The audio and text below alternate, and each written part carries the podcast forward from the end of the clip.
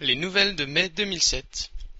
Hubble fête son 17e anniversaire, une planète située dans la zone habitable autour de son étoile est découverte, et la sonde AIM est lancée avec pour but d'éclaircir le mystère des nuages nocturnes lumineux.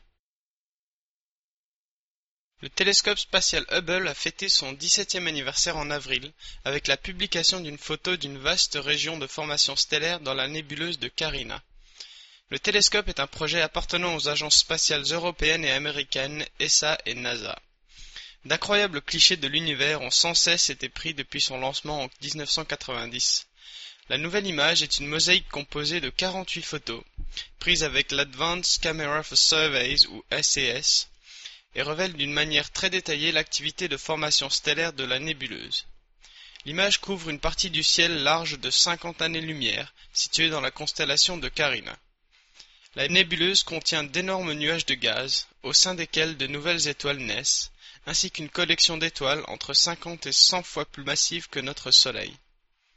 La NASA a récemment approuvé la quatrième et dernière mission d'entretien du télescope, au cours de laquelle seront remplacées batteries, gyroscopes, systèmes de navigation et autres instruments ayant péri au fil des années, tandis que de nouveaux instruments seront aussi installés. Cette remise à neuf devrait prolonger la durée de vie de Hubble de plusieurs années. Des astronomes ont découvert une nouvelle planète à l'aide d'un télescope de 3,6 mètres de diamètre au Chili. La planète, située environ à 20 années-lumière, n'est que deux fois plus grosse que la Terre, ce qui en fait la plus petite jamais découverte, et orbite autour de son étoile en seulement 13 jours. Les astronomes responsables de la découverte ont calculé que son orbite se trouve dans la zone habitable de l'étoile Gliese 581. La zone habitable est définie comme étant la fourchette de distance orbitale pour laquelle de l'eau liquide pourrait être présente sur la surface de la planète. Trop près de l'étoile et l'eau est évaporée, trop loin et elle gèle. Même si la planète est 14 fois plus proche de son étoile mère que la Terre née du Soleil, Gliese 581 est une naine rouge avec seulement un tiers de la masse du Soleil, environ 50 fois moins brillante et donc bien plus froide. Tout cela signifie que la zone habitable se trouve beaucoup plus proche de l'étoile. La planète, la troisième découverte autour de cette étoile, fut découverte à l'aide d'un High Accuracy Velocity for Planetary Searcher ou HARPS, un instrument installé sur le télescope de 3,6 mètres du European Southern Observatory à l'observatoire de la Silla au Chili. Mercredi 25 avril, la sonde Aeronomy for Ice in the Mesosphere, ou AIM, de la NASA fut lancée depuis la base de Vandenberg Air Force en Californie. La sonde a pour but d'étudier l'étrange phénomène de nuages nocturnes lumineux ou noctilucents, des nuages qui se forment à très haute altitude et qui ne peuvent être observés que la nuit, éclairés par dessous par la lumière du soleil.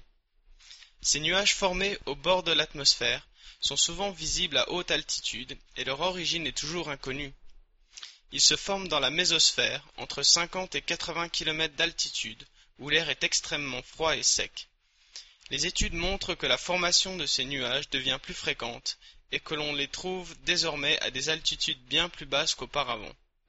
Il a été suggéré que ceci pourrait être dû à de la poussière interstellaire impactant l'atmosphère terrestre, ou même à cause du réchauffement de la planète. La sonde AIM étudiera ces nuages durant ces deux années de mission. Depuis leur découverte il y a de cela plus de cent ans, L'origine des rayons cosmiques qui bombardent sans arrêt la Terre a toujours été un mystère. Les rayons cosmiques sont des particules à très haute énergie, principalement des protons, et les détecter requiert un télescope très spécial. Le High Energy Stereoscopic System, ou HESS, est un laboratoire situé en Namibie qui possède quatre de ces télescopes. Les sources de rayons cosmiques détectées par HESS comptent des pulsars, des supernovas, le trou noir supermassif au centre de la Voie lactée et des quasars. Mais la collaboration HESS a aussi découvert une nouvelle source de rayons cosmiques très énergétiques, associée à un jeune groupe d'étoiles connu sous le nom de Westerlund 2. Ce groupe contient de nombreuses étoiles jeunes très massives et se trouve dans une région de haute formation stellaire. L'équipe de HESS postule que les vents stellaires violents de ces étoiles riches en particules chargées créent beaucoup de turbulences dans le plasma nébulaire, et cette turbulence accélère des particules jusqu'à des énergies excédant le téraélectronvolt. Une autre théorie est que la plupart de ces particules sont accélérées par les ondes de choc formées dans les explosions de supernovae isolées. Les derniers résultats de HESS semblent être en faveur de la première théorie, même si plus de données sont nécessaires. D'autres télescopes à rayon gamma comme MAGIC ou GLAST aideront peut-être à élucider le mystère. Et pour finir, l'Association internationale pour le ciel noir a déclaré le Natural Bridges National Monument dans l'Utah aux États-Unis comme étant le premier parc à ciel noir international. Le parc a de somptueux paysages durant le jour, mais possède aussi un des ciels les plus sombres.